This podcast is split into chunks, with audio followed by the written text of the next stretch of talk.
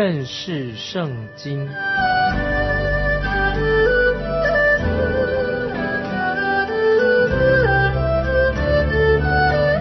认识上帝的话，把上帝的话带到全世界。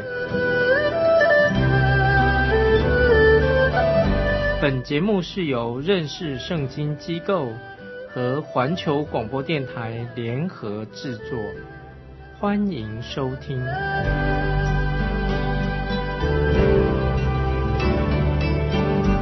亲爱的听众朋友，你好，欢迎收听认识圣经。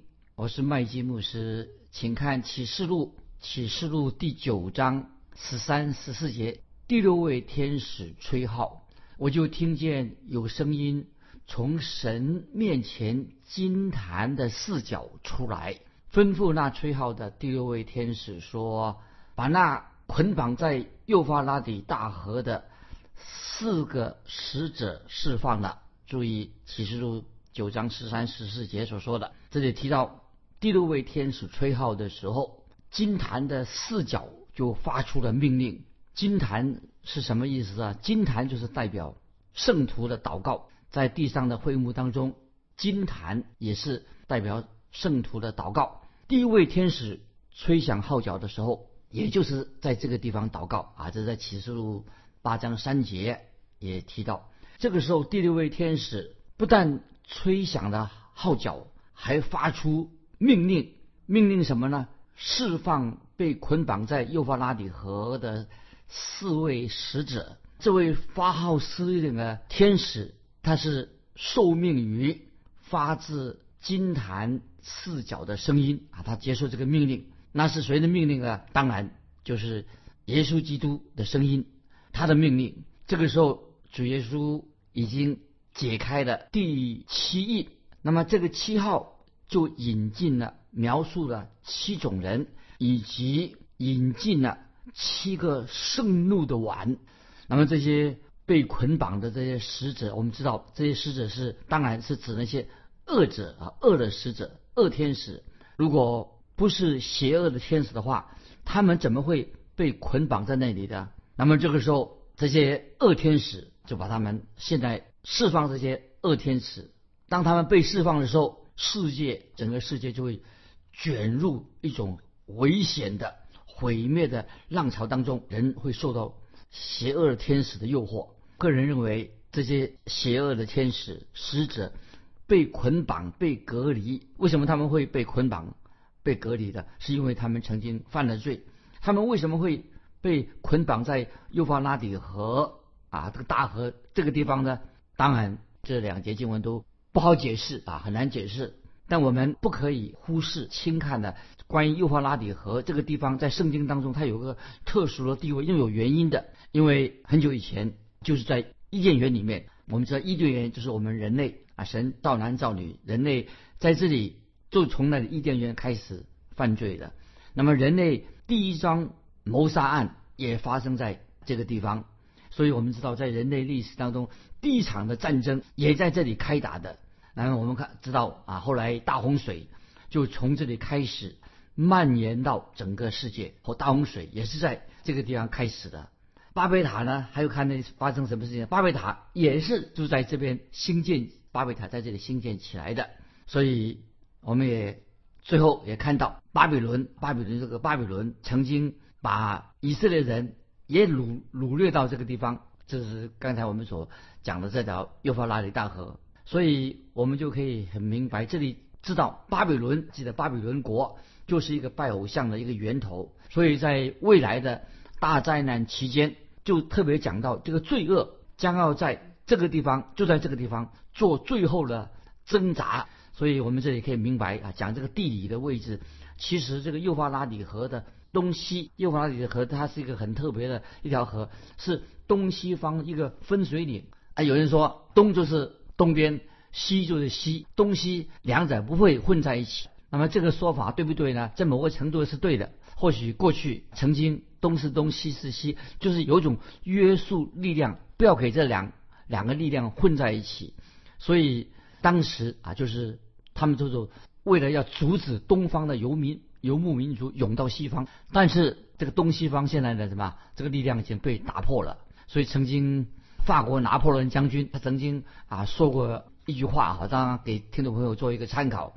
他说：“中国好像沉睡的巨人。”那么他说：“愿神怜悯这个时代，不要把他叫醒。”但是我们知道啊，现在中国已经起来了，被唤醒的。那么我们知道今天啊，我们中国等于是生龙活虎，在世界上，中国人现在在世界的舞台上很活跃。但是我希望啊，我们中国现在有十三亿人口啊，虽然法国拿破仑说中国是一个沉睡的巨人，但他现在醒过来了。那么在占世界人口可以说是很大的比例，也散居在全世界各地。盼望我们现在的我们中国人有很多的基督徒，很多人也因为听到福音啊信主了。在旧约圣经撒加利亚书第五章就指出提到巴比伦就是是一个异教，巴比伦就是这个异教这个异端啊最后一个立足点。其实讲到巴比伦什么，就是撒旦最后一个探头堡，就是撒旦。将要被毁灭了，最后的基地是什么呢？就是巴比伦这个地方。现在我们再继续看启示录第九章十五十六节，那四个使者就被释放，他们原是预备好了，到某年某月某日某时要杀人的三分之一，马军有两万万，他们的数目。我听见了啊，把十五、十六节启示录再念一遍啊，给听众朋友稍微有个概念比较清楚。十五、十六节启示录第九章，那四个使者就被释放，他们原是预备好了，到某年某月某日某时要杀人的三分之一，马军有两万万，他们的数目我听见了。那么我们看到什么？发生什么事情呢？啊，十五节说那四个使者就被释放了，他们原是已经预备好了，到了。某年某月某日某时，这里这些经文什么意思呢？那么我们就直接按照经文的解释啊，按照字面直接解释就可以了。此外，这个解释最好的，我不晓得还有什么其他最好的解释。那么这里时辰也定出来了，也很清楚告诉我们啊，人数有多少，时辰是什么时候也定出来的。经文上又说要杀人的三分之一，那么所以听众朋友就知道第六号吹响的时候，世界上三分之一的人口。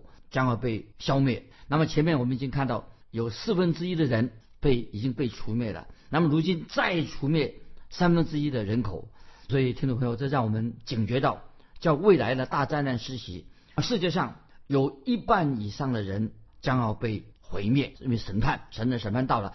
难怪在马太福音二十四章二十二节，主耶稣曾经说过：若不减少那日子，凡有血气的。总没有一个得救的。那么，所以我们看到这支军队大的惊人。那么这段经文啊，其实这段经文就描述什么呢？啊，就是用蝗虫来来描述，来象征魔鬼，就讲到魔鬼大军将要入侵这个世界的状况。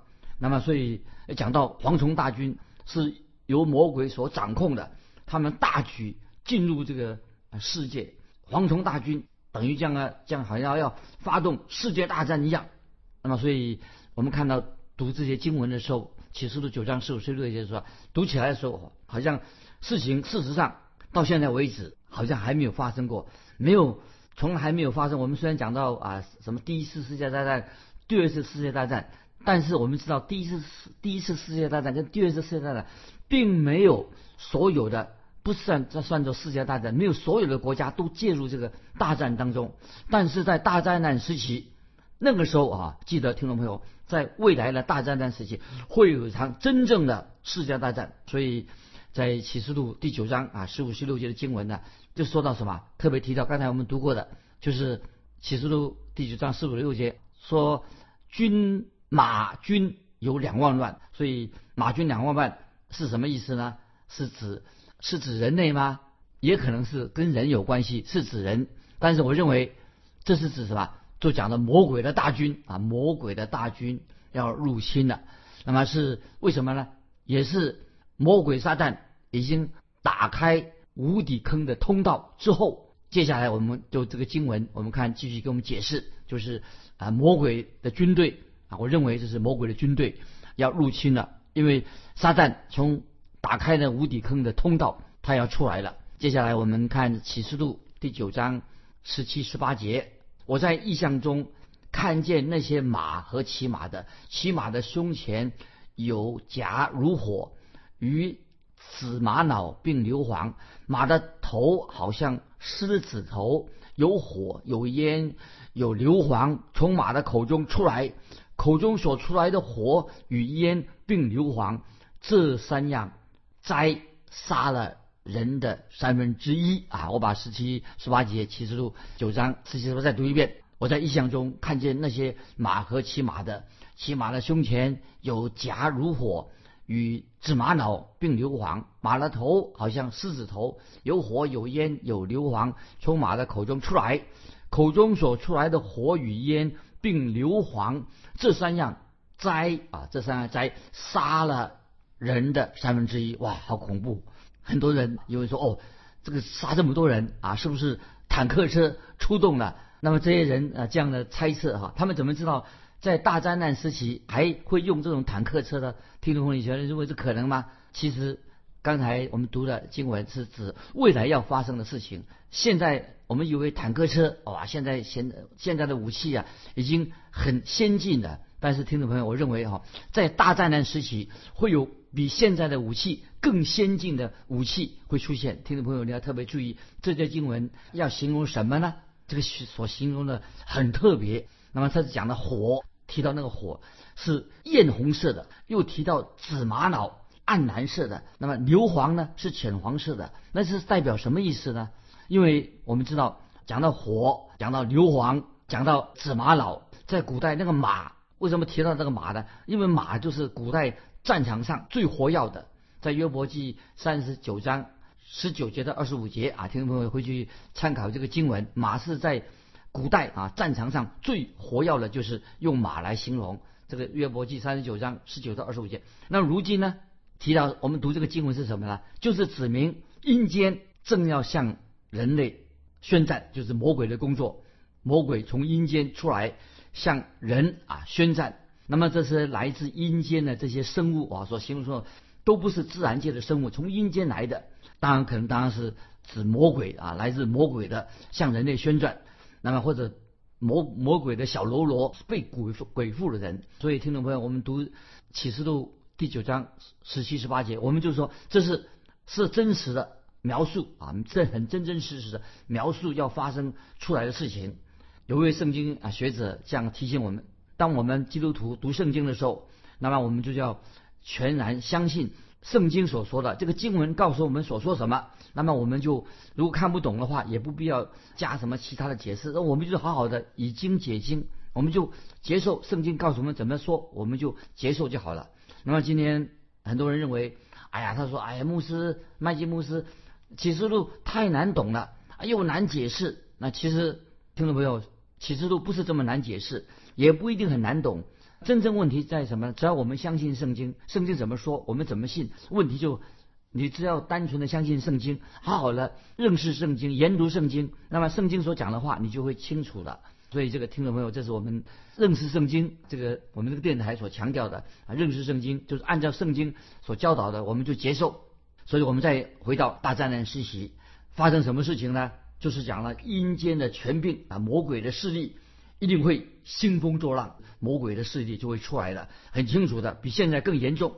这里特别提到有三个灾祸，记得这个三个灾祸都是实实在在的，是真实将要发生的。那么火有火，烟啊就是讲烟，硫磺就是硫磺。所以我们知道，在圣经里面说到，索多玛、俄摩拉它被毁灭的时候，也出现什么？也出现过火，也出现过烟、硫磺。出现过这三样东西，就是让索多玛跟欧摩拉被神审判毁灭的。所以我认为，在大灾难时期，这个世界的情况比索多玛、俄摩拉所遭遇的会更悲惨、更严重。在末世世界末日的时候啊，会状况会更严重。那么今天看到啊，今天是我们换了进来一个题目啊，今天俄摩拉。索多玛，他们犯什么罪啊？我觉得有一个罪，今天很严重的，就是关于同性恋、同性恋的问题。那么今天很多人说啊，同性恋这是小事情，同性恋的人我们要尊重他。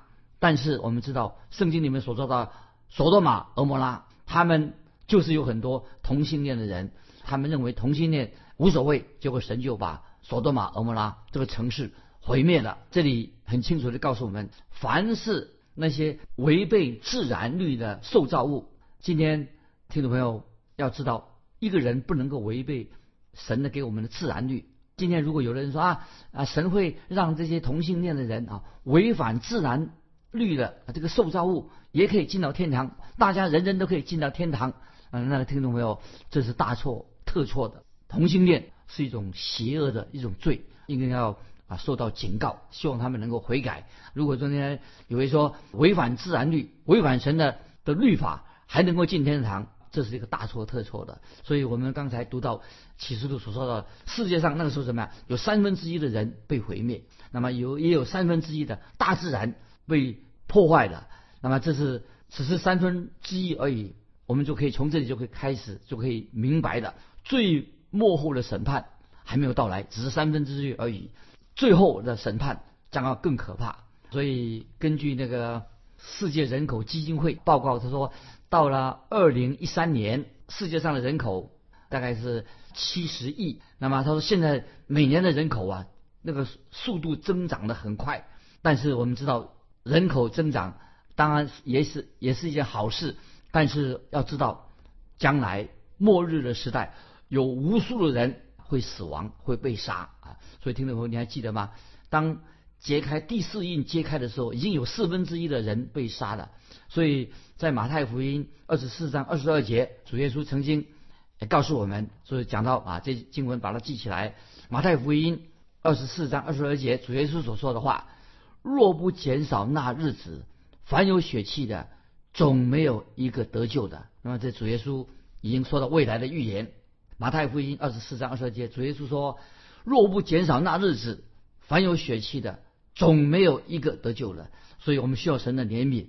在末世啊，末后世代的时候，会遇到一个什么情况呢？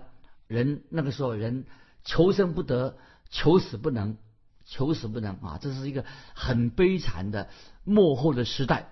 人世界上的人口会死了很多很多很多，人口被杀。所以主耶稣说：“若不减少那日子，凡有血气的，总没有一个得救的。”所以那个时代，在大灾难时代啊，那是。一个危险、很悲哀的时代，人求生不得，求死不能啊！这是主耶稣已经提醒我们，凡有血气的，若不减少那日子，总没有一个得救的。我们继续看启示录第九章十九节，注意启示录第九章十九节，这马的能力是在口里和尾巴上，因这尾巴像蛇，并且有。头用以害人，这个经文也是很难解释啊。这马的能力是在口里和尾巴上，这因这尾巴像蛇，并且有头，用有头用以害人。那这句经文什么意思呢？这个很特别啊，我们读起来很很不寻常，也很奇怪。那么这个这匹马哈，它是用马啊，能用嘴巴来杀人，这是不很这不是很奇怪吗？那最奇怪的还是什么？他们的尾巴也能够杀人，就是说尾巴这个尾巴最奇的地方在他们的尾巴，这个马的尾巴。一般的马的尾巴啊是用鬃毛啊，是尾巴的这个毛是鬃毛。这些马的尾巴像什么呢？像蛇啊，对。我们一般马尾啊这是毛啊，还是还是毛。但是这些马呢，我们刚才我们读的，它尾巴像蛇，也是用来做什么？就是用来杀人的。所以启示录。第九章二十二十一节，我们看怎么说啊？启示录九章，我们继续看下去。二十二十一节，其余未曾被这些灾所杀的人，仍旧不悔改自己所做的，还是去拜鬼魔和那些不能看、不能听、不能走金银铜木石的偶像，又不悔改他们那些凶杀邪术。